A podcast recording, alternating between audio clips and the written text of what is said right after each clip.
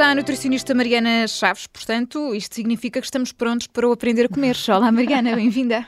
Obrigada, Ana Filipa. Oh, Mariana, já falámos de todas as dietas e mais algumas. A flexitariana, que eu gosto muito de dizer o nome, a dieta crua, enfim, já passámos aqui por várias que já agora estão disponíveis em podcast, nas plataformas habituais e também no site do Observador. E hoje queres falar da dieta mediterrânica? Não podíamos deixá-la para trás. Um, esta dieta, supostamente, é a nossa dieta portuguesa, não é? Um, e foi definida pela Unesco como património cultural e material uhum. e, portanto, é uma preciosidade que nós temos. Uh, e é um conceito de hábitos alimentares que, para além de ser tradicionais dos países que estão à volta do Mediterrâneo, não é? é assim que isto começou, principalmente Grécia e Sul de Itália, nós portugueses, em tempos, já praticámos isto de forma bastante um, assídua e há estudos agora a mostrar que a adesão a este tipo de padrão alimentar tem vindo a diminuir desde 1960, que foi nessa altura, de 50, 60, que apareceu este padrão alimentar até agora. Há um estudo que foi feito até 2011 que a curva é decrescente, Ana Filipa, e depois começa a, a horizontalizar um bocadinho um, e, e, não sabemos agora nos últimos anos, obviamente. Mas então, porquê é que eu queria falar sobre isto? Um, nós, eh, como sabes, nós falámos aqui quando foi o início da, da época escolar que houve um decreto-lei uh, que começou a ser posto em prática no início deste ano escolar sobre restrições alimentares uhum. nas escolas, não é? Pronto, e, e, não só as restrições, foi mais uma tentativa de, e bem, uh, de impor hábitos saudáveis, tanto nos produtos que eram oferecidos nos bares, nas máquinas, mas também nos refeitórios. E uh, está lá descrito também, pela positiva, que as refeições que são oferecidas às crianças devem ter como base um padrão de alimentação mediterrânica. E então é importante que nós saibamos exatamente o que é que estamos a oferecer às nossas crianças, não é? Uh, é um bocadinho neste ponto de vista que eu também vinha aqui falar hoje. Uh, e se estamos ou não também a oferecer em casa isso e nós próprios a definir isso para a nossa alimentação. A dieta mediterrânica é uma dieta saudável que está associada à redução de risco de várias doenças, doenças cardiovasculares, mas inclusive a doenças como o cancro.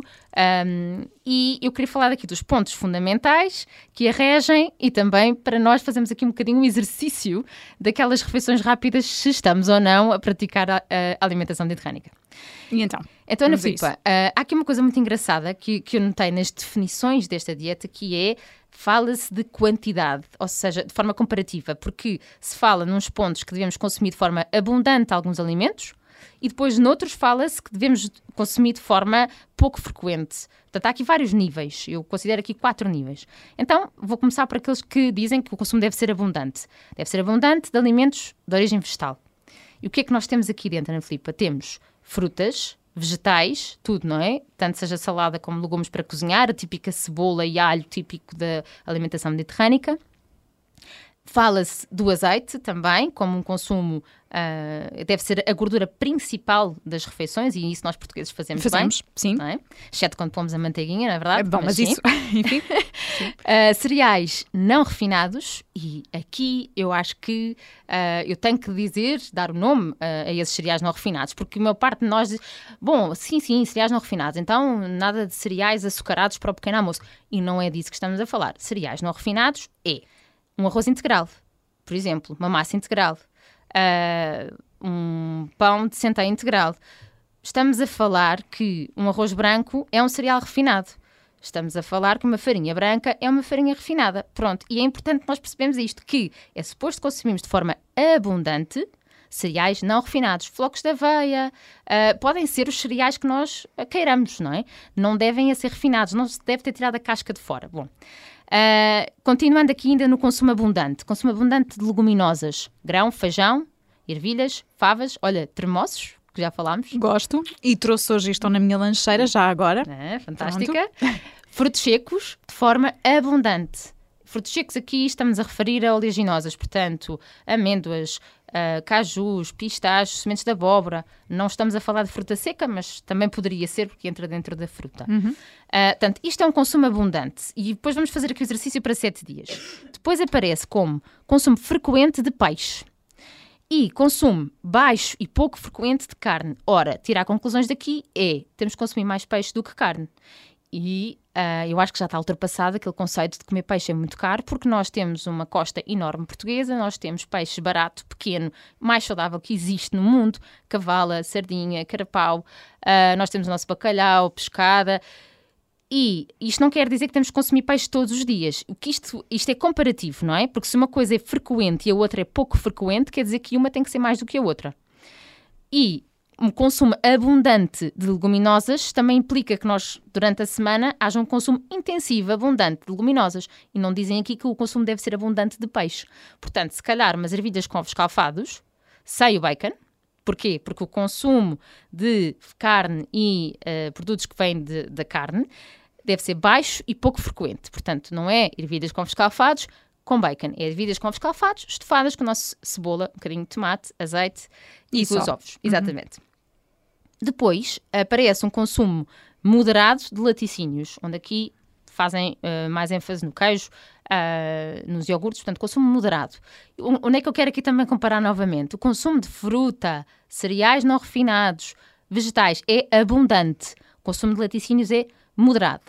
Ora, então vamos aqui fazer umas analogias. Se eu um, levar para trabalhar dois iogurtes, ou um iogurte e um queijo, e umas tostas, e de manhã bebi o meu café com leite, uh, eu estou a praticar alimentação mediterrânica? Não estou. Não, porque levas o queijo e o iogurte para o trabalho, é isso? E não leva fruta. Ou seja, eu Exato. vou olhar para o meu dia, uhum. o que é que eu vou comer? Eu de manhã bebi meu café com leite, bebi um laticínio, não comi fruta. Pois logo aí também. Uhum. Depois, durante o dia todo, sem ser almoço e jantar, eu vou comer dois laticínios e umas tostas que podem ou não ser cereais refinados ou cereais não refinados, não vou entrar por aí. Mas onde é que está a fruta? Não está. De repente, vamos só para os almoços e jantares. Muito bem, então aí vamos ver. Agora vou passar para as crianças. Vou oferecer a, a, a, ao meu filho uma massa dita normal, como as pessoas gostam de dizer, que é uhum. basicamente uma massa uh, com cereais refinados, uma massa branca, com frango. Isto, só assim, não é? Aquilo que os miúdos gostam muito, comida assim um pouco condimentada quando eles são muito pequeninos. Isto é alimentação mediterrânica? Não. Não é. Portanto, o que é que era?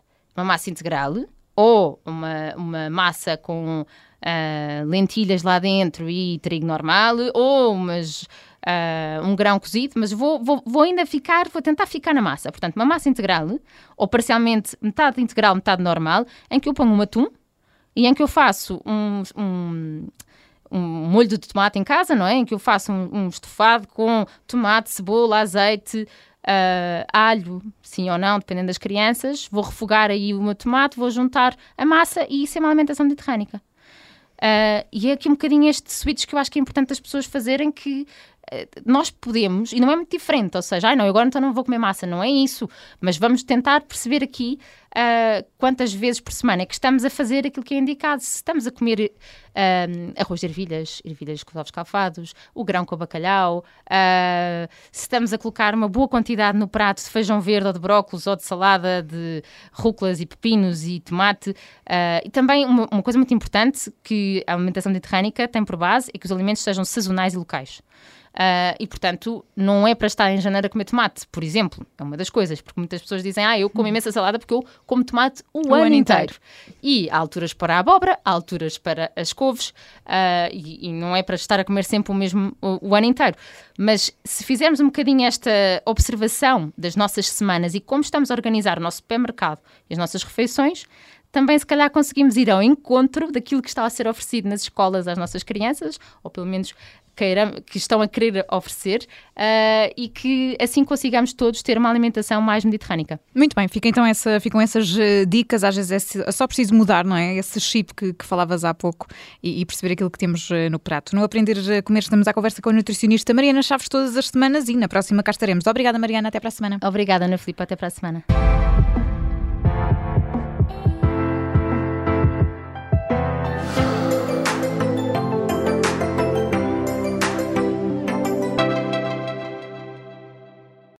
Obrigada por ter ouvido este podcast. Se gostou, pode subscrevê-lo, pode partilhá-lo e também pode ouvir a Rádio Observador online em 98.7 em Lisboa e em 98.4 no Porto.